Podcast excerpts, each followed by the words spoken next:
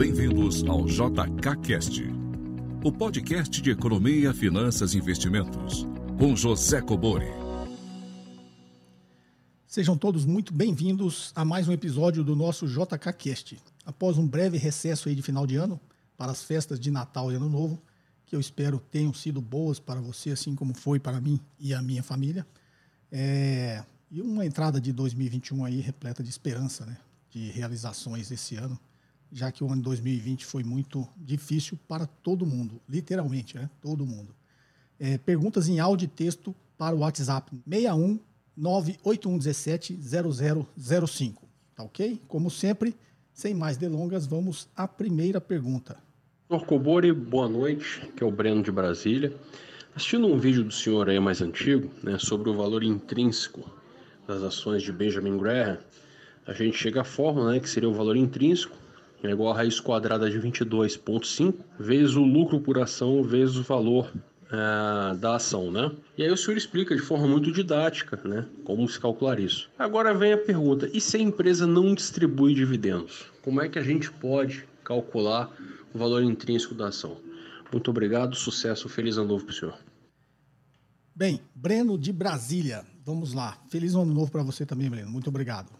Vou pedir para colocar esse vídeo aqui que tem no canal sobre a fórmula é, de Benjamin Graham, né? Que inclusive eu explico ali a intuição por trás daquela fórmula, é bem interessante. Então quem puder assistir. É, mas Breno, vamos lá. Você falou na fórmula que tem um componente lá lucro por ação, né? E a sua dúvida é se uma empresa não distribui dividendos, como é que você vai calcular? que na realidade é diferente, lucro por ação e dividendos, tá? Dividendos é o que a empresa distribuiu. Lucro por ação é o lucro que a empresa deu, tá? Dividido pelo número de ações. Então imagine que a empresa tenha 10 milhões de ações e deu 10 milhões de lucro. Então o lucro por ação dessa empresa vai ser um real, independente se ela distribuir ou não esse lucro. Imagine que ela reteve né, os 10 milhões de lucro, não distribuiu nada para os seus acionistas. Como eu sempre explico, né, na, principalmente para quem já fez os cursos, tem uma figura lá que eu explico, mas sempre explico bastante aqui no podcast também, entre a diferença de crescimento e dividendos. Né? Empresas de crescimento e empresas que distribuem bons dividendos. A gente tem que imaginar que as duas formas são formas de rentabilidade. Né? Então, se a empresa retém todo o dividendo, 100% do lucro por ação, 100% do lucro que a empresa deu, ela retém, mas reinveste na empresa, a empresa cresce, o acionista está ganhando porque ele é sócio da empresa, a empresa está crescendo. Tá? Assim como tem as empresas, como não têm oportunidade de crescimento, elas distribuem quase todo o seu dividendo, né? retém uma pequena parte ali apenas para a manutenção dos seus ativos, e o restante, como ela não tem oportunidade de crescimento, ela distribui. Né? Então, o acionista, nesse caso, está recebendo bastante distribuição de dividendos, mas ele não tem o crescimento da empresa. Então, o fato da empresa não distribuir dividendos não é um mau sinal. Como também, se ela distribui muito, também não é um bom ou um mau sinal. A gente tem que interpretar isso de forma correta, tá? Tem um vídeo muito bom aqui no canal também que eu explico exatamente isso, sobre distribuição de dividendos, que às vezes empresas boas pagadoras de dividendos não são é, bons investimentos. Né? Então, tudo a gente tem que colocar ali na balança, né? O que a empresa está dando de crescimento, o que ela está distribuindo de dividendos, tá? Mas no caso da sua dúvida, Breno, se a empresa não distribuiu dividendos e reteve 100% do lucro, você mesmo assim continua fazendo a conta. Né? Quanto ela deu de lucro por ação, independente se ela distribuiu ou não. Tá ok? É... Espero ter te ajudado, Breno. Vamos à próxima?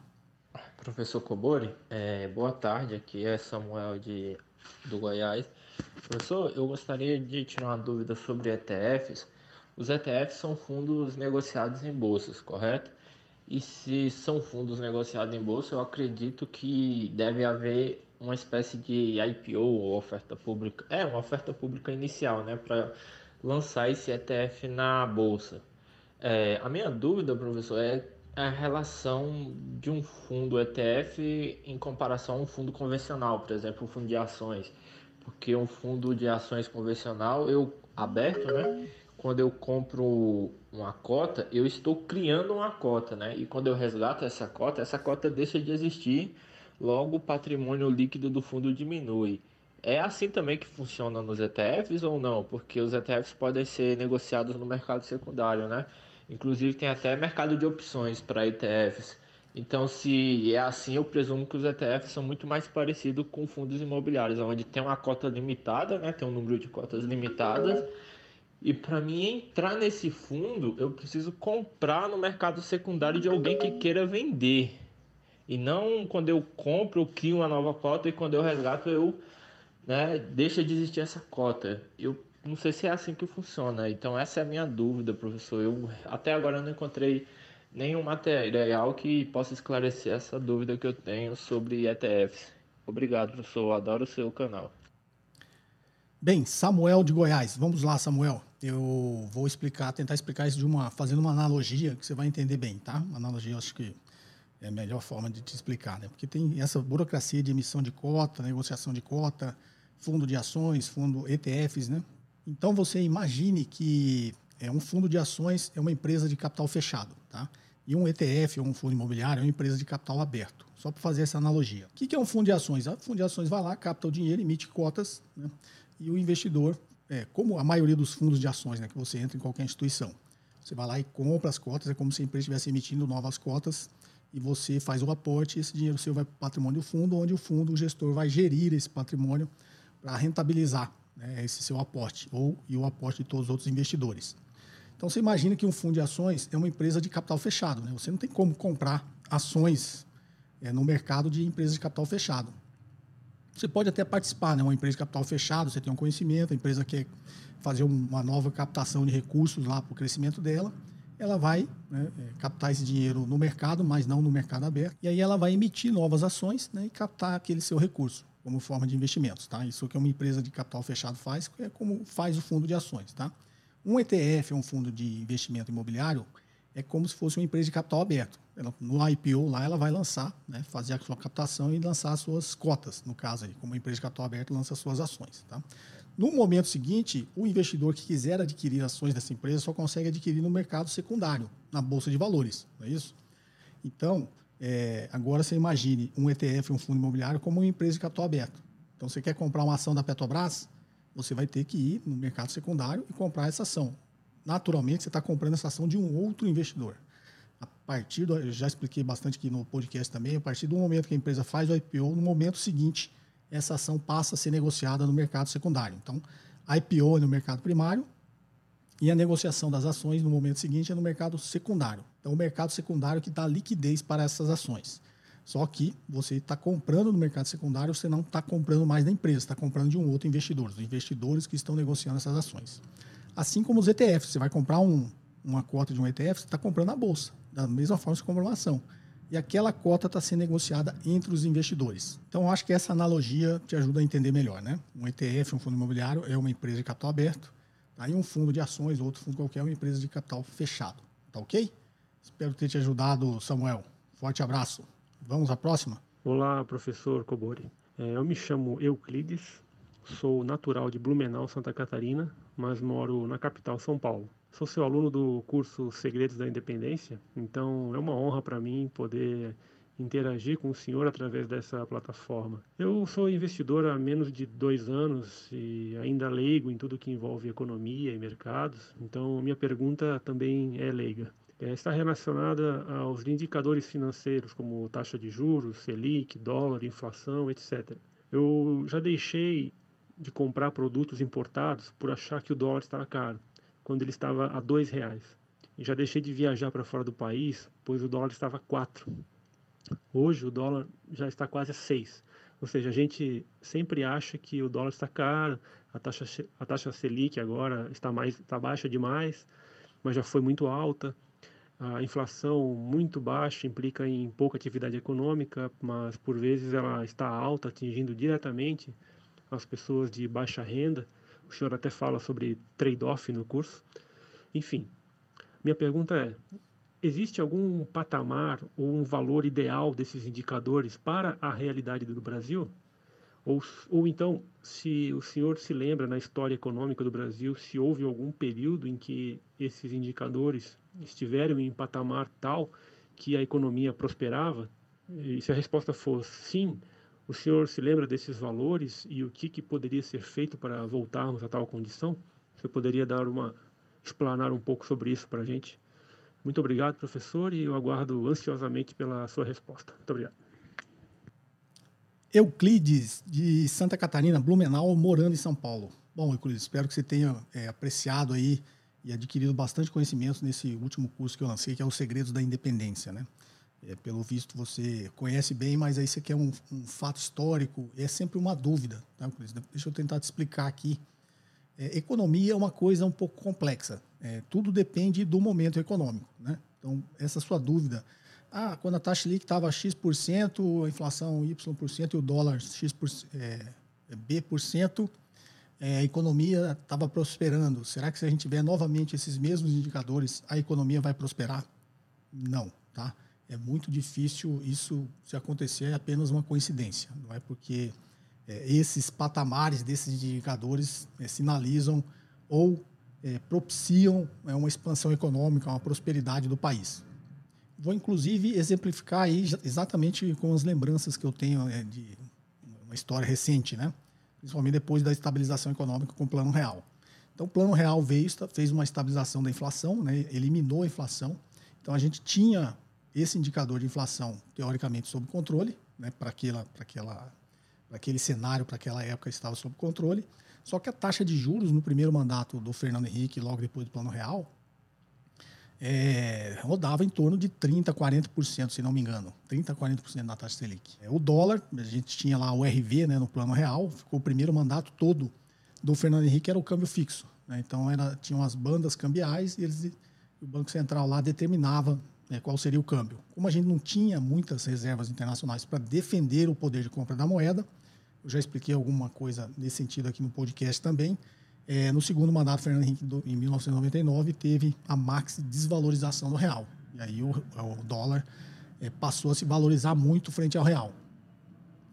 É, pessoal, eu estava interrompendo muito por causa desses aviões aqui, mas eu vou parar de interromper porque é um avião atrás do outro. Né? É, de um em um minuto pousa um avião, é, passa bem aqui em cima de casa. Eu moro perto do aeroporto de Brasília, né? moro aqui no lago e os aviões passam aqui muito próximo da minha casa. Então, Infelizmente, esse horário agora é, vai ficar difícil. Se eu tiver que interromper aqui, o editor vai sofrer demais. Então, é, feito esse adendo, vamos continuar aí. Por favor, me desculpem aí esse barulho de fundo dos aviões que vai, então, a partir de agora, fazer parte aqui do nosso podcast. Tá ok?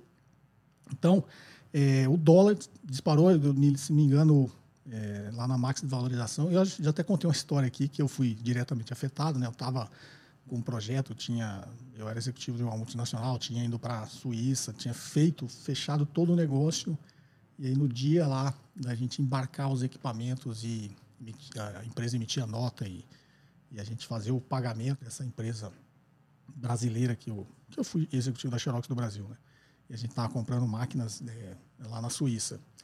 E aí eu me lembro bem que o dólar naquele câmbio era 1,21, né? R$ 1,21 era um dólar é, nesse patamar da taxa de câmbio o negócio era viável. E justamente em janeiro de 99 é, teve a max desvalorização, ou seja, liberaram o câmbio. Né? O câmbio era fixo, ele passou a ser flutuante. E aí as forças de mercado jogaram é, o dólar lá para cima e depreciou bastante o real. Naturalmente, esse projeto ficou inviável da noite para o dia. Né? Foi, dói no meu coração até hoje eu lembrar disso. Mas, é, feita essa explicação, então o patamar do dólar naquela época passou de R$ reais. É, a inflação sob controle e a taxa de juros nas alturas. Né? Então, navegou no primeiro mandato é, em torno de 30% a 40%, ele vinha caindo, né? mas chegou a, a navegar um tempo em torno de 30% a 40% a taxa Selic. Aí, no final do primeiro mandato, já estava num patamar um pouco menor. Aí veio a max desvalorização do real, a taxa Selic subiu de novo, ficou num período aí do segundo mandato, Fernando Henrique, em patamares bem altos. Mas, como eu falo para você, depende do momento econômico. Os dois mandatos, Fernando Henrique, quase todos os anos tiveram crises internacionais, né? o que isso fez com que é, o Brasil sofresse bastante, né? porque quando você tem crises internacionais, aumenta a versão de risco no mundo todo e os países menos desenvolvidos acabam sofrendo mais para reter o investimento estrangeiro. Como a gente depende ainda de muita poupança externa, é, qualquer aumento de aversão ao risco no resto do mundo, é, o fluxo de capitais começa a sair do Brasil e dos outros países emergentes e, e ia para, digamos, portos mais seguros, né, que são os países desenvolvidos. Tá? Então, na época do Fernando Henrique, teve a crise do México, a crise dos tigres asiáticos, a crise da Rússia, teve crise praticamente todos os anos. Né? Então, por isso, a, o patamar da taxa de juros estava sempre lá em cima. Porque quando o capital começa a fugir, é, naturalmente a taxa de juros começa a subir, porque aumentou a percepção de risco no mundo todo, inclusive no Brasil, É, e o governo, o Estado brasileiro, precisa aumentar um pouquinho a taxa de juros para tentar reter uma parte desse capital, desse investimento que está no Brasil. Tá? Então, é, essa é a dinâmica do que acontece. Né? Então, é, não tem como ser. E, e, nesse período né, do, do, plano real, o Brasil foi próspero. A gente tinha esses parâmetros desses índices todos, digamos, um pouco fora de controle, né? mas é, o Brasil foi próspero durante um bom tempo. Tá? É, e aí veio né, o governo Lula, e aí, se não me engano, quando ele foi eleito lá no final de 2002, a taxa de juros disparou, porque, para quem é dessa época lembra, tinha um, um grande medo né, desse novo governo aí do, do PT do Lula. É, se eles fizessem tudo o que prometiam na campanha, isso assustava muito é, o mercado. Vou entrar no julgamento se está certo ou errado, mas assustava, tá? E aí o Lula veio com a famosa carta ao povo brasileiro, dizendo que não ia fazer nada daquilo. Nomeou lá o presidente do Banco Central, Henrique Meirelles, que foi eleito deputado por um partido do opositor. Ele foi eleito deputado pelo PSDB, né? E era presidente mundial do Bank Boston. E o Lula colocou ele como presidente do Banco Central. Foi uma sinalização para o mercado que ele realmente ia seguir por um lado aí, digamos, de uma mais ortodoxo, né? E aí isso acalmou o mercado. Mas nesse período 2002, 2003, a taxa de juros foi lá para cima, a taxa de câmbio foi lá para cima, tá? E navegou aí nos dois mandatos do Lula, é, patamares, se não me engano, passou de 20%, depois caiu e ficou nessa na política monetária ali navegando sempre acima de dois dígitos. E foi um dos períodos mais prósperos do Brasil, né, de 2003 a 2008, até a crise do subprime. Então, um outro cenário, um outro momento econômico com uma outra conotação de desses indicadores, inflação, taxa de câmbio e taxa Selic. Se a gente repetir de novo o cenário, vai, o Brasil vai ser próspero? Não, né? porque naquele momento econômico, a condução dessas políticas né, para influenciar esses indicadores é, manteve o Brasil, digamos, num bom caminho de prosperidade e não foi o fato da taxa Selic ser acima de dois dígitos, né, da taxa de câmbio estar um pouquinho mais alta, óbvio, bem mais baixa do que o, o período atual. Eu lembro que em 2003, do, na época da, do início do mandato do Lula, a taxa de câmbio, naqueles dias de, de pânico, né, a taxa de câmbio foi até R$ reais, se não me engano. Depois, 2003, 2008, ele só veio caindo. Né, chegou a 1,56. Isso eu lembro bem porque foi quando teve a crise do Prime. Eu, eu fazia palestras, se não me engano, em 2007, 2008, eu dava palestras naquele circuito Expo Money é, e acompanhava, óbvio, todos esses indicadores. E era a explicação ali, se vocês se lembram, da Sadia, né? Eu já contei essa história também. É, quando a Sadia teve aquele prejuízo né, nas operações de mercado futuro de dólar que ela vinha fazendo, é, a Sadia, Aracruz, Votorantim. É, teve várias empresas aí que tiveram prejuízos enormes. Né? A Sadia teve um prejuízo enorme, tanto é, que nessa história que eu conto, ela é uma história de fusões e aquisições que eu dava aula também. Ela tentou uma aquisição hostil da Perdigão, é, a Perdigão entrou numa briga, não aceitou, e depois a Sadia teve esse prejuízo monumental, e foi a Perdigão que comprou a Sadia. Né? Eles formaram essa, nessa fusão a BRF, né? com a participação maior da Perdigão. Tá? Então, por isso que eu conheço bem essa história, essa taxa de câmbio. Ela caiu lá, chegou a bater 4 e foi caindo até 1,56. É, só dando a conotação história, depois vocês podem procurar no canal, mas é por que, ela veio caindo e depois a Sadia teve prejuízo? Porque ela estava fazendo operações no mercado futuro de dólar, sempre prevendo que a taxa, né, se posicionando que a taxa ia continuar caindo. Ou seja, passou cinco anos ganhando dinheiro, muito. Só que quando e veio a crise subprime, a taxa de câmbio disparou, né? De 1,56 foi é, passou lá dos R$ reais e isso praticamente para quem tinha posições no mercado futuro de dólar é, com objetivos especulativos é, teve bastante prejuízo, porque contratos de derivativos e futuros eles vencem, não é igual a ação. Você comprou, ela caiu, você vai perder se, se você vender, mas não necessariamente você precisa vender. Você pode esperar 10 anos. O contrato futuro derivativo, você não tem essa opção. Ele vence todo mês. Então, se você comprou um contrato futuro para vencer em fevereiro, vai chegar lá no dia vencimento, ele vai vencer. Se naquele momento né, a sua posição for perdedora, você vai realizar o prejuízo. Então, esse é o grande é, risco aí para quem especula com derivativos e futuros. Não é tão simples assim como as pessoas imaginam. Inclusive, quando fala assim, eu sempre né, dou essa essa orientação aqui no canal, porque geralmente você fica tá ganhando, né? Como a Sadia, ficou cinco anos ganhando. Só que no dia que ela perdeu, ela perdeu tudo e muito mais. Né? Então, esse é sempre o perigo de quem especula no mercado de capitais, na bolsa de valores, é, sem ter noção realmente do tamanho do risco que está correndo. Tá? Vai ganhar dinheiro por um tempo? Vai. Mas o dia que o negócio, o mercado inverter, essa pessoa, como diria assim Nicolas Taleb, vai à ruína. Né? E o risco da ruína é game over. Você não tem mais como voltar. Tá?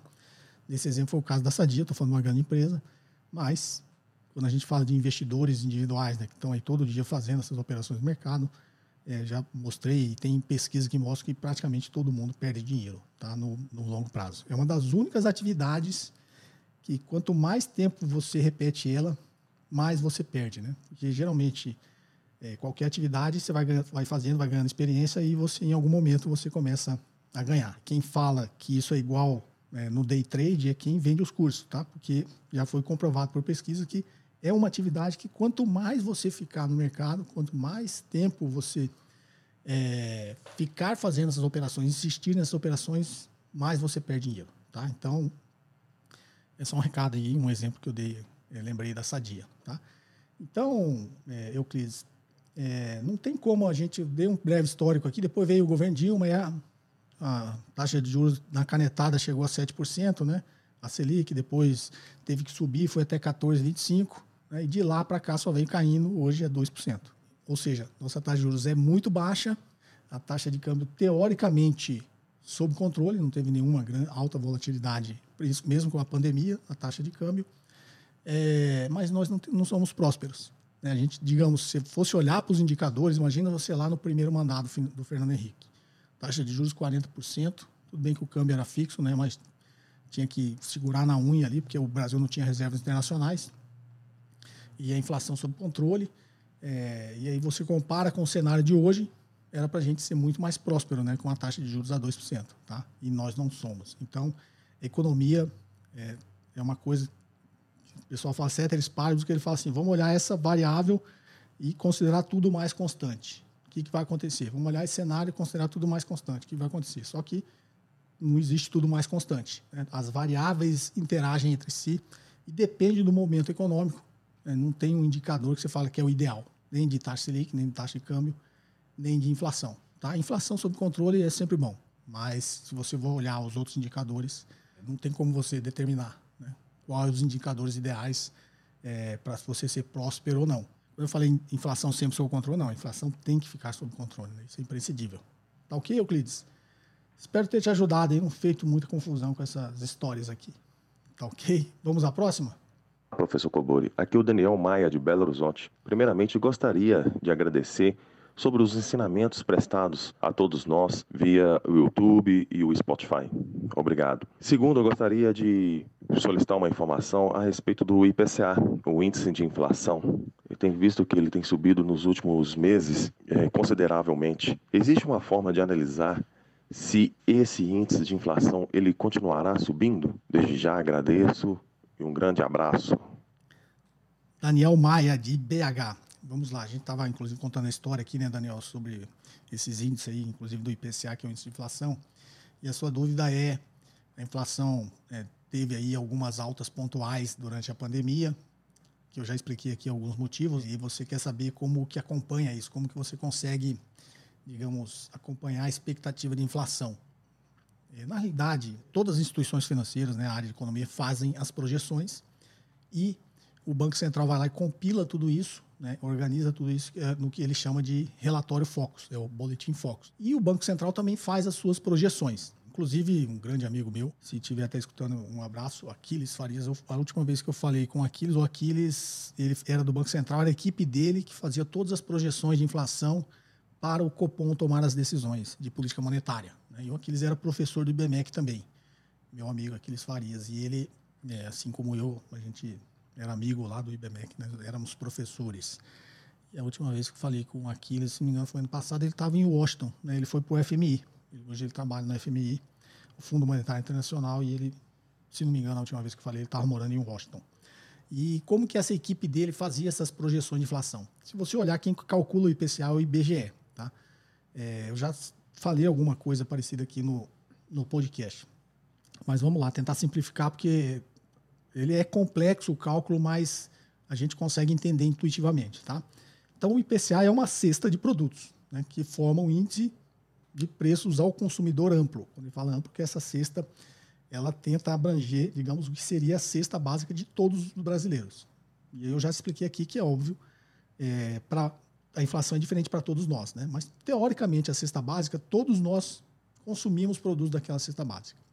Que eu sempre digo aqui que o impacto, digamos, do aumento do preço de arroz é diferente para várias classes sociais, né? Então a pessoa que ganha o salário mínimo, o impacto do aumento do, do alimento, do arroz, né, do feijão, do milho, é muito maior do que uma pessoa que ganha 20 mil reais por mês. Então a inflação, eu digo, ela sempre é mais prejudicial aos pobres. Então, por isso que a gente deve manter sempre a inflação sob controle, para permitir que as pessoas menos privilegiadas da sociedade elas consigam não só sobreviver, mas como crescer economicamente e acumular riquezas. E a inflação é o imposto mais pernicioso né, que a gente pode ter na economia, tá? porque ele tira o poder de compra das classes mais baixas. Então, o IBGE calcula o IPCA com uma cesta básica ao, é, ao, consumidor amplo. Né? Então, nessa cesta, ela tem o que a gente chama de núcleos. Então, tem um núcleo de alimentos, que são arroz, feijão, farinha, né? açúcar. Tem, é, outro, tem outros núcleos, né? núcleo de serviços, né? então serviços básicos que todo, teoricamente toda a população utiliza. Então, cabeleireiro, né? todo mundo tem que ir no barbeiro cortar cabelo. Tem, então, tem lá o, o núcleo de serviços, aí tem o núcleo de transportes, todo mundo utiliza transportes, tem o núcleo de energia. Então, quando você, se você tiver curiosidade, né, pode entrar na, no site do IBGE, você vê mais ou menos é, como o IBGE calcula isso. Só que, se você for entrar por dentro do cálculo, é muito complexo. Você imagina pegar toda essa cesta e fazer o cálculo do que foi a inflação. Então, como a gente sabe, a gente, né, o mercado sabe como o IBGE calcula a inflação, ele tem como saber uma expectativa de inflação. Então, ó, se os alimentos subir tanto, a energia subir X%, de repente os transportes não subir nada, né, os serviços cair, que agora está no, o serviço está caindo de preço, né? É, quando você junta todos esses núcleos, qual vai ser a inflação? Se você fizer esses cálculos, essas projeções separadas, você consegue estimar uma expectativa. Vai acontecer? É muito difícil todo mundo acertar, alguém acertar isso precisamente, mas todo mundo caminha um lado mais ou menos igual, não de números iguais, mas de uma expectativa de aumento, estabilidade ou decréscimo né, dos preços. Então, todo o mercado faz essas projeções e o Banco Central também faz. Então, o que eu estava falando do meu amigo Aquiles, a equipe dele faz toda essa projeção, fazia, né? Que a equipe não é mais dele. Então, fazia toda essa projeção. Pegava lá, vai ter, é, não está chovendo, vai ter uma quebra de safra, vai ter um choque de alimentos, né? qual vai ser a expectativa de aumento de preço do, dos alimentos, serão mais prejudicados, o feijão, o milho, o arroz. E eles vão fazendo essas projeções né, de aumento ou não dos preços. A gasolina, petróleo aumentou, a taxa de câmbio mudou, como a gente depende, o preço, preço do petróleo é uma commodity internacional, né? então isso vai afetar o preço da gasolina, para quanto vai a gasolina, né? e esse aumento da gasolina vai gerar qual impacto ali no núcleo né, de energia, de, é, de transportes. Né? Então tem todos esses cálculos minuciosos que são feitos para projetar a inflação. Eles fazem isso manualmente? Não. Você faz isso uma vez e vai ajustando o seu modelo que é feito, óbvio, tudo por computador. Você só alimenta ele com as informações e as expectativas que você tem. Você, digamos, como analista e economista, como você faz, tá? Então é dessa forma que você imagina que vai ser a inflação. Eu costumo brincar que projeção é projeção, né? Você está imaginando que vai ser, não necessariamente vai acontecer tudo que você imaginou. É, uma das formas de você estimar a inflação é, como eu digo, é é, através de quem põe dinheiro na mesa. Você tem como calcular a inflação implícita que o mercado está esperando para diversos períodos, fazer um cálculo tá? É, pelas NTNBs e as LTNs. Né? Você imaginar, é, uma LTN é pré-fixada. Né? E uma NTNB ele tem a parte pré, que é os juros, né? você ganha IPCA mais juros. Aquela parte de juros é a parte pré, e o IPCA é a parte pós. Então, quando você faz uma conta de um com o outro, eu, se não me engano, eu tenho um vídeo aqui no canal que eu ensino, você chega no que o mercado está esperando de inflação pelos títulos que ele está negociando, que a gente chama de inflação implícita. Tá joia? Não sei se eu compliquei mais a sua cabeça, mas, Daniel, eu espero ter te ajudado. Tá ok? Forte abraço. Vamos à próxima? Fala, professor Kubori, tudo bem? Quem fala é Vitor aqui de Macapá. Eu acabei de assistir um vídeo seu aqui sobre as NTNBs, né? É, qual seria o melhor prazo? E eu fiquei com uma dúvida aqui. Quando tá nesse cenário de, de cair os juros, né? Aí eu, isso para mim tá muito claro, você teria que comprar um pré-fixado ou uma NTNB porque você teria esse ganho, né? Quando o juro cair, você é, teria o ganho ali, um aumento de rentabilidade do seu título, poderia liquidar antes e ganhar o dinheiro. E quando é o contrário? Então, nesse cenário que o, a taxa de juros está muito baixa, é muito improvável, na minha percepção, que ela abaixe mais. Porém, já começa a haver uma pressão de preço, já aparecendo já no GPM, e o que me faz acreditar que em algum momento, não muito distante, vai haver aumento de inflação com um consequente aumento é, dos juros. Como é, qual é, como é que eu levo essa percepção de aumento de inflação e juro é, para títulos públicos? Qual é a estratégia que eu posso utilizar para ganhar dinheiro numa situação onde a inflação aumenta? Vitor de Macapá, vamos lá. Vitor, é, esse vídeo que eu postei ele é recente, mas ele é, na verdade, uma aula que eu dei em setembro, comentando uma aula que eu tinha dado em, se me engano, julho, né? uma aula final de um, de um curso que eu tinha dado julho que eu faço uma leitura para os alunos, né, né, daquele exato momento econômico, como eles tinham que ler o mercado para entender o impacto, né, daquele cenário econômico no, em diversos ativos, né. Dentre eles, eu fiz um, uma análise do impacto nas ações, né, em vários títulos e, e eu lembro que eu especifiquei bem sobre a NTNB, que é uma maior dúvida de todos os alunos quando falam em renda fixa é sobre a NTNB, né, porque como eu disse, a LTN tem a parte é, é pré-fixada a LFT é pós-fixada pela Selic. E a NTNB tem um misto dos dois. Ela tem a parte pré, que é os juros, e a parte pós, que é o IPCA. É, então, quando você compra uma NTNB, é, você está comprando lá, naquele dia, a informação que você tem, ó, NTNB hoje está pagando IPCA mais 2, né? IPCA mais 1,90, IPCA mais 1,50. Depende do dia que você compra, ele tem uma informação. Então, esses juros que ele está informando é a parte pré-fixada. E o IPCA é a parte pós, né? Pós porque você não sabe qual vai ser a inflação no dia que vencer seu título, no dia que você resolver vender, tá? Qual seria a inflação acumulada. Por isso eu expliquei, acho que na resposta anterior, que tem como você calcular a inflação implícita, né? Quando você faz uma conta entre a NTNB e a LTN. É como se estivesse excluindo né, a parte pré-fixada e ficando só com a pós, aí você descobre o que, que o mercado está imaginando que vai ser a inflação naquele período. Então, nessa aula, por isso que eu acho que eu postei esse vídeo e falei, ó, não é nenhuma recomendação de investimento, porque para quem não assistiu, vocês vão notar que eu faço uma análise na minha visão do que, que vai acontecer com as NTNBs. Qual seria a postura do aluno, né, que, que aprendeu todo aquele conceito econômico de taxa de juros, estrutura termo da curva de juros, para fazer uma leitura naquele momento econômico, que se não me engano era em julho de 2020, naquele cenário de julho de 2020, qual que era. E aí eu repeti essa aula em setembro comentando essa aula em julho e postei agora há pouco tempo, por isso que no início do vídeo vocês vão ver que tem lá que os cenários mudam, né, para que a pessoa não assista aquele vídeo e fale, vou fazer isso. Não, o cenário hoje é completamente diferente, tá? Então, por isso que a gente tem que ter conhecimento. Você vai em recomendação, em dica de investimentos, ela só serve naquela, naquele momento. Passou o momento, passou o momento econômico, o cenário mudou, é, a sua leitura tem que ser diferente, ajustada para aquele momento. Né? Então, o que eu, eu gosto sempre de ensinar é o conhecimento que você tem que ter para fazer a leitura e não alguém para fazer a leitura para você. Então, essa aula, para quem não assistiu, ela tá, acho que é recente agora no canal, é um trecho né, dessa aula que eu explico essa leitura das NTNBs.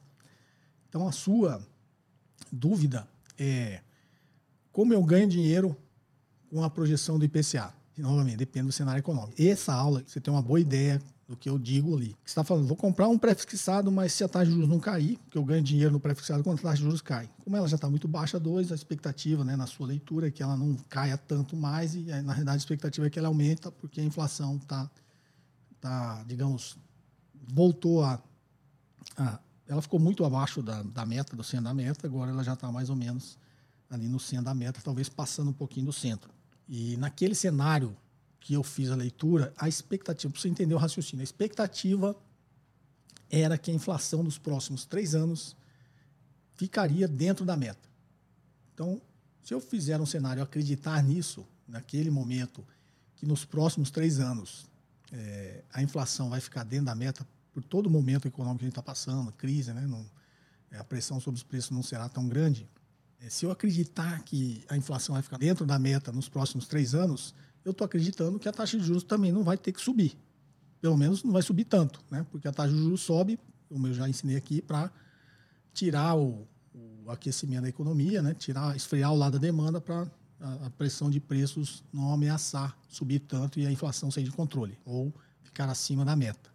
Então, se eu parto do pressuposto que a inflação vai ficar dentro da meta nos próximos três anos, eu também estou partindo do pressuposto, teoricamente, que a taxa de juros não vai ter é, um cenário para que ela seja é, elevada de forma a trazer prejuízos para os títulos públicos, para quem está posicionado imaginando é, que não vai ter uma grande alta de juros. Então, até brinco ali que existe o IMA V5, né, que é as NTNBs até 5 anos, e tem o IMA B5 mais, que é acima de 5 anos. Eu brinco ali que vão fazer um IMA B3, né, que é 3 anos. Então, como eu fiz essa leitura, eu falo, ó, então, qual que é o cenário que eu tô, não estou dizendo para ninguém investir, estou dizendo, NTNBs acima de 3 anos, elas têm um risco muito maior, eu estou estabelecendo um prazo por essa minha leitura, do que as NTNBs até 3 anos. Justamente porque eu acho que até 3 anos a inflação vai ficar dentro da meta. A inflação ficando dentro da meta, não vai haver tanto aumento de juros que prejudique essa parte pré. E se a inflação subir muito, a, a taxa de juros, na expectativa de inflação, ela não teria tempo nesses três anos para tirar muito a sua rentabilidade da parte pós. Então assistam esse vídeo que eu explico direitinho lá. Então, o que, que eu estou imaginando é, nesse cenário? É, se eu fosse comprar uma NTNB, eu se daria né, uma atenção maior por comprar as NTNBs de curto prazo.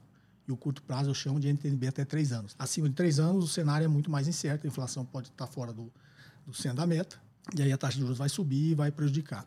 Aí você tem que ver né, o quanto a, o IPCA subiu para ele acumular e você ter um ganho no IPCA, mas o quanto a, taxa de juros subiu, a parte pré subiu para tirar essa rentabilidade que você está tendo. Então a NTNB é um título um pouco mais complexo de você fazer avaliação. É, ganhar dinheiro num cenário de aumento de inflação é difícil. Você tem que fazer esses, essas leituras de títulos que tem as duas partes é, com um pouquinho mais de atenção e um pouquinho mais de conhecimento de critério. Tá joia?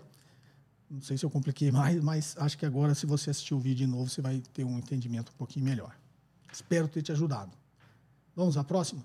Boa noite, professor José Cobori. Sou Rafael do Rio de Janeiro. Agradeço pelos podcasts, não perco nenhum. O senhor tem trazido assuntos e os explicado com maestria. A política de endividamento do quantitative easing não deixa a economia mundial hiperinflacionada, mais frágil e com maior risco de bancarrota em caso de cisne negro? Uma política de endividamento sistêmico em que o Estado infla os bancos de dinheiro para baratear o crédito não cria as bases para uma economia negligente a riscos? Nesse tipo de intervenção do Estado, ele não estaria trocando, basicamente, as falhas de mercado pelas falhas políticas? E nesse cenário, qual seria a melhor atitude do governo em relação à economia? Rafael, do Rio de Janeiro. Vamos lá. Essa primeira essa análise que você faz na primeira parte da sua pergunta é, digamos, a preocupação que a gente tem desde a crise do subprime. Né? E a crise do subprime foi combatida com o quantitative easing. O que é o quantitative easing? É o chamado afrouxamento monetário, né? uma injeção maciça de dinheiro no mercado e dívida. Tá? Então, o que, que eh, era o medo desde então? Que essa injeção maciça de liquidez e iria gerar inflação, né, uma hiperinflação, não só nos Estados Unidos como no resto do mundo. Porque os outros países também fizeram a mesma coisa, né? A Europa fez, o Japão fez, o Brasil fez, para tentar combater a crise econômica. O Brasil num, num patamar muito inferior. Então, desde então existe essa preocupação. Né? Essa injeção maciça de liquidez vai gerar inflação, a emissão de dívida vai trazer né, algum prejuízo ou uma nova crise, ou, como você disse, uma bancarrota em todo mundo, é a grande preocupação.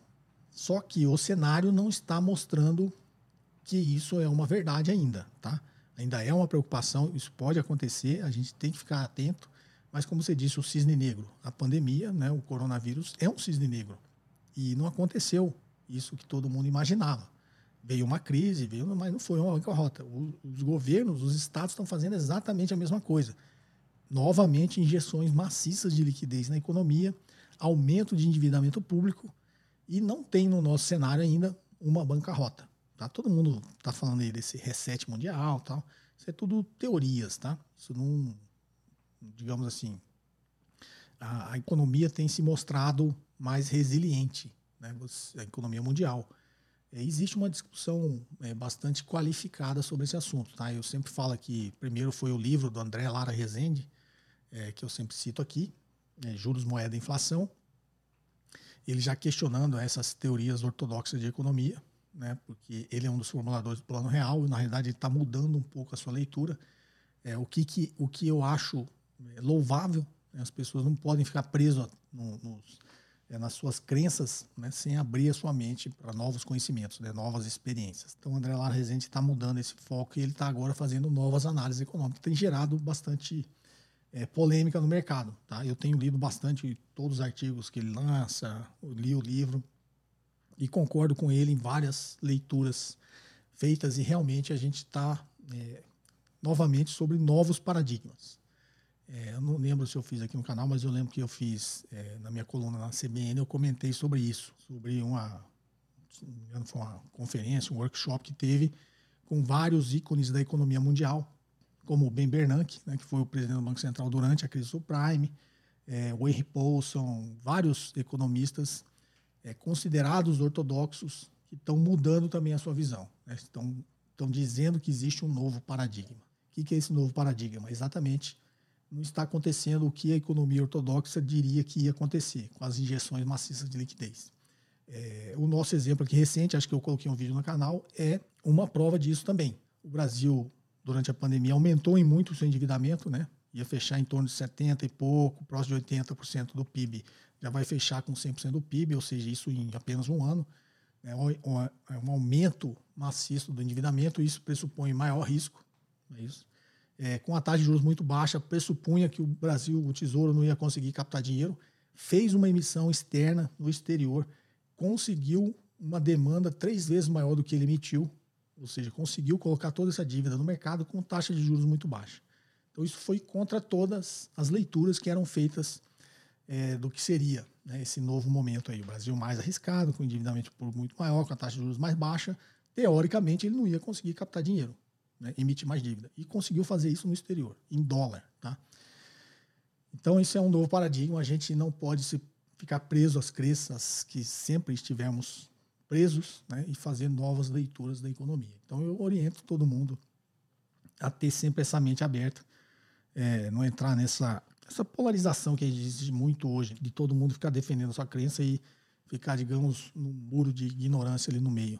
Né? Vamos é, pensar como o outro está pensando também, para saber se, né, o que, que ele tem razão e no que, que ele não tem razão. É isso que eu oriento. Então, eu sei o que vai acontecer, não sei, Rafael, uma bancarrota. Eu também, se vocês verem os vídeos no canal de 2019, eu fazia essas leituras também. Não que teria uma crise lá iminente, mas que teria uma crise teve a crise, mas foi provocada por um cisne negro, provocada pela pandemia, que era para ter desencadeado todas as crises que estava todo mundo esperando e não desencadeou nesse, momento. Essa crise foi combatida novamente com maciças injeções de liquidez e aumento de endividamento público. E a gente continua resiliente, né? A gente continua vivos. Temos que ter atenção? Temos. Mas vamos também olhar as novas experiências que o mundo evolui, a economia evolui e os países evoluem. Tá ok? Espero não ter complicado demais a resposta, Rafael. Forte abraço. Vamos aqui agora algumas em texto. Olá, professor Cobori. Meu nome é Daniel, sou de São Bernardo do Campo, tenho acompanhado seus vídeos e estou gostando muito. Em 2021, quero fazer o seu curso e ler o seu livro. Minha dúvida é relacionada ao PL das empresas. Esse múltiplo está aumentando nos últimos 20 anos de uma forma generalizada, em uma taxa de crescimento muito maior que os lucros das empresas. Acredito que alguns fatores estão diretamente relacionados à inflação de ativos. Número crescente de investidores, Selic baixa, excesso de liquidez, poucas opções de bons ativos listados na B3. Gostaria de saber se esse movimento você enxerga como uma bolha. Existe algum limite para esses múltiplos? Existe algum limite para o excesso de liquidez que os governos estão injetando dinheiro na economia? Quais sinais devemos observar para sabermos se estamos perto desse limite? Seria um alerta IPCA maior que 6 ou menor que 0? Bem, Daniel, Daniel de São Bernardo do Campo. É, a pergunta você fez várias análises. Eu vou começar pelo final, tá? É, já em linha com a re resposta aqui as anteriores que eu dei. Não tem como se olhar apenas para um indicador, apenas para um parâmetro e usar isso como, é, digamos, um sinal. Né? Eu disse que eu estava falando de três indicadores: inflação, taxa de juros e taxa de câmbio. Já não tem como você saber é, o patamar que esses indicadores tiverem, qual será é, a reação, né? Qual será o cenário econômico? Imagina olhando apenas o IPCA, tá? Então, começando pelo final aqui, no IPCA maior que 6, menor que 0, são apenas números, né? Não tem nenhuma leitura a ser feita sobre isso, tá? Por que não IPCA acima de 4 e não IPCA acima de 8, né? Então, é óbvio, quanto maior o IPCA, maior o índice de inflação, a maior probabilidade de sair do controle, né? Se você perder o poder de compra da moeda. Mas por que 6 e não 5 e não 5,5, né? Então, é, a gente não tem como prever. Se alguém tem falando que tem como prever, ele não sabe. É, menor que zero é deflação, né? Então vamos lá. Você fez, na realidade, toda a análise que a gente sempre faz, né? Excesso de liquidez, isso está propiciando uma inflação de ativos, porque muito dinheiro, esse dinheiro geralmente, esse aumento de liquidez, ela infelizmente né, ainda fica concentrado na mão das classes mais altas. Né? Por quê? Porque as classes mais baixas, ela simplesmente, eu até expliquei sobre o auxílio emergencial, né? O cara recebeu 600 reais, esses 600 reais foi utilizado para sobrevivência dessas pessoas. É, muito provavelmente desses 600 reais que as pessoas pegaram, ninguém investiu nada. Foi utilizado em consumo, né, para sobrevivência. E na dinâmica da economia, esse, esses recursos, bilhões foi injetado, foi acabar parando na mão das classes mais privilegiadas. Estou dizendo que isso é errado? Não, né? mas não ficou com a classe mais baixa, concorda? Cara que recebeu 600 reais, ele não investiu esse dinheiro, nem uma parte dele. É, muitos não conseguiu nem pagar as dívidas, muitos não conseguiu nem sobreviver a contento do que é, mereceria. Então, de alguma forma, esse recurso foi injetado, não ficou na mão das classes mais baixas, né? concentrou de novo é, esses recursos. Tá, ok? Então, é, esse excesso de liquidez que teve desde a crise subprime e teve agora, ele está concentrando mais renda, infelizmente. Né? A gente tem que achar caminhos dessa riqueza que foi injetada na economia, ela ser melhor distribuída. Como fazer isso? Existem várias formas, várias discussões, várias paixões ideológicas. Acho que a gente tem que ser é, um pouco mais racional né, e mais humano na hora de. É, mais inteligente na hora de analisar isso, né? não no fervor da ideologia, é, com essas, esse monte de besteira que as pessoas têm falado por aí, sem nenhum critério, sem nenhum conhecimento. Então, o que eu estou dizendo? Esse excesso de liquidez se concentrou na, na classe das pessoas mais privilegiadas. As pessoas mais privilegiadas já sobrevivem, já consomem, já aquele dinheiro veio a mais para ela, concorda? É, aquele dinheiro necessariamente não foi parar em consumo. Imagina o cara que ganha 50 mil por mês. Aí veio a crise, essa liquidez, ele acabou aumentando a riqueza dele. Ele agora ganha 60 mil por mês é, e acumulou um patrimônio maior. É, esse cara que ganha 50 mil por mês não passou a comer mais. Ele não está comendo mais. Talvez tenha comendo um pouquinho melhor. Mas um cara ganha 50 mil mês já come muito bem. Né? Vai nos melhores restaurantes, compra só carne de primeira, né? compra todos aqueles produtos caros que você vê no mercado, ele já compra. Então, teoricamente, essa pessoa concentrou mais riqueza e ela não aumentou o consumo. Se ela não aumentou o consumo, onde foi o dinheiro? O dinheiro foi para investimentos. Né? Então, é, olha essa dinâmica, né? Injetaram muita liquidez na economia, essa liquidez de alguma forma foi parar novamente nas classes mais privilegiadas. Né? Esse dinheiro que está na mão de quem já tem muito não vai virar consumo, tá? Não vai virar consumo, não vira atividade econômica. Esse dinheiro vai para onde? Vai para investimento. Investimento aonde? Em ativos financeiros. Por isso existe né, essa bolha nos preços dos ativos. E aí, voltando, como taxa de juros está muito baixa, as pessoas procuram rentabilidade. Então, por mais que os múltiplos de PL das empresas estejam altos, as pessoas continuam comprando e elas continuam subindo, né? até chegar num ponto meio irracional. Eu já dei exemplos aqui que a história mostrou de PLs lá na época do Nasdaq que, de empresas que estavam 100, acima de 100. O que, que isso quer dizer? Que o cara vai levar 100 anos para ter o retorno do que ele comprou, o preço que ele pagou na ação, ele vai levar 100 anos para ter o retorno, que é um PL de 100. Então, patamares irracionais. Mas naquela época, estava todo mundo comprando. O que, que aconteceu? Essa empresa especificamente que eu citei, que estava no patamar de um PL acima de 100, né, quando o negócio quebrou, estourou essa bolha, ela desceu lá para menos de 20. Depois a empresa, que era uma empresa de tecnologia, realmente cresceu, não cresceu naquilo que todo mundo imaginava, e o PL dele, dela voltou a crescer, é, aumentar, mas, óbvio, muito distante desse 100, tá? Se não me engano, chegou perto de 30 só, que é atualmente. Então, você tem que ter uma certa racionalidade. Tudo bem, a taxa de juros está baixa, 2% ao ano, eu quero uma rentabilidade melhor. Mas você vai comprar uma empresa que tem um PL de 50, você vai levar 50 anos para retornar o que você pagou naquela ação? Talvez não faça muito sentido. Então, pode ter certeza que uma grande parcela do aumento né, desses múltiplos, do aumento do preço das ações, ela é bastante irracional e motivada pelo excesso de liquidez na economia. O investidor perspicaz tem que estar atento a isso. Né? Para que comprar essa ação que tem um PL irracional? Procure oportunidades né, de empresas que realmente vão crescer e ainda estejam aí mal precificadas. Tá ok? Essa é a minha recomendação. Não necessariamente eu estou certo, mas é a leitura que eu faço. Tá joia? Vamos lá, mais uma. Olá, José Cobori. Aqui é o João Paulo, falo de Brasília. Perguntas. 1. Um, como você avalia o risco-retorno de uma debenture? 2. Nas principais corretoras XP Investimentos aqui do Brasil, não há acessibilidade para compras de debentures no mercado secundário para um investidor como eu. É possível encontrar mais oportunidades em outras corretoras ou para quem tem mais disponibilidade de capital? Muito obrigado, um abraço. Vamos lá. 1. Um, como você avalia o risco-retorno de uma debenture? Como você avalia o risco-retorno da ação dessa empresa que está emitindo a debenture? Então, primeiro você vai ver o nível de alavancagem, quando você vai comprar debênture, já tem a classificação de risco delas, tá? Se é AAA, se é Triple B, tá? as agências de classificação de risco classificam o risco dessas dívidas, dessas empresas. Mas você faz a mesma análise que você faria para a ação dessa empresa. Qual o risco dessa empresa? Qual o nível de alavancagem que ela tem? Qual o fluxo de caixa, a geração de caixa que ela tem? É condizente com o que ela tem de fluxo de caixa para o pagamento dessa dívida?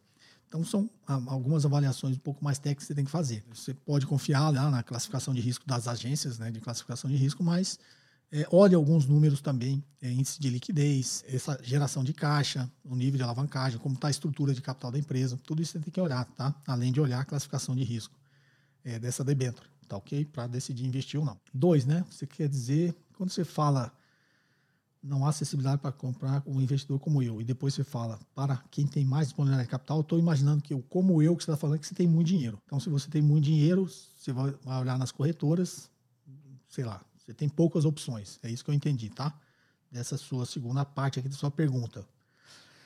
Na realidade, tem muita disponibilidade de muitas debêntures no mercado. A sua dúvida me parece ser o seguinte: eu tenho uma disponibilidade de capital muito alta. Se eu entrar lá no mercado secundário da corretora é, XY ou Z, tentar fazer uma compra né, nesse volume de capital que eu tenho de comprar essas debêntures, é, primeiro, talvez eu não consiga, essas debêntures não tenham liquidez para isso, e por não ter liquidez para isso, o movimento que eu fizer vai levar muito o preço, eu não vou conseguir encarteirar essas debêntures no preço que eu queria. É, traduzindo, né? tem pouca debênture disponível, baixa liquidez, você precisa de muito mais, então, você entrando na parte compradora, você vai jogar o preço dela para cima. É isso que eu estou fazendo a leitura. Então, a sua dúvida é essa. Tenho muita disponibilidade de capital, as debêntures estão disponíveis nas, nas, plataformas das corretoras, não tem é, acesso para um investidor como eu. É, desculpa se a minha leitura está errada, mas partindo do pressuposto que a minha leitura está certa, essa é, é, a minha análise. João Paulo, então, é, um investidor como você, se você tem muito capital, procura fundos de private equity. Né? Fundos de private equity compra dívida de empresas e aí compra num volume para os investidores dela, né, desse fundo de private equity. Tá? Então, sei lá, você tem 10 milhões, não sei se 10 milhões você acessa algum fundo de private equity, talvez sim. Ou você pode ter um fundo exclusivo em uma corretora dessa, depende do volume de capital que você tem.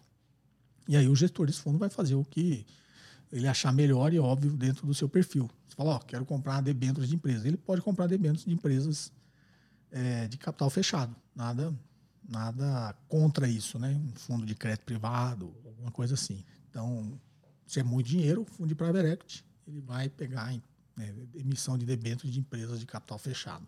Tá ok? Bom, espero ter te ajudado e acho que o episódio de hoje fica por aqui. É, espero que vocês tenham gostado. Desejo a todos aí um, um ano novo, né? Um 2021 realmente muito melhor que o nosso 2020, né? Não só sob o ponto de vista financeiro, mas sob o ponto de vista, principalmente aí, o ponto de vista de saúde, né? Saúde de todos nós, né? Não só nossa que temos acesso é, à saúde de qualidade, mas a toda a população que infelizmente não tem. Então, vamos esperar aí que, esse ano 2021 seja bom para todos nós, tá ok? Espero que vocês tenham gostado do episódio de hoje. Perguntas de áudio e texto para o WhatsApp 6198117 0005 e nos vemos no próximo episódio. Um forte abraço. Você ouviu mais um episódio de JK Cast, o podcast de economia, finanças e investimentos com José Cobori.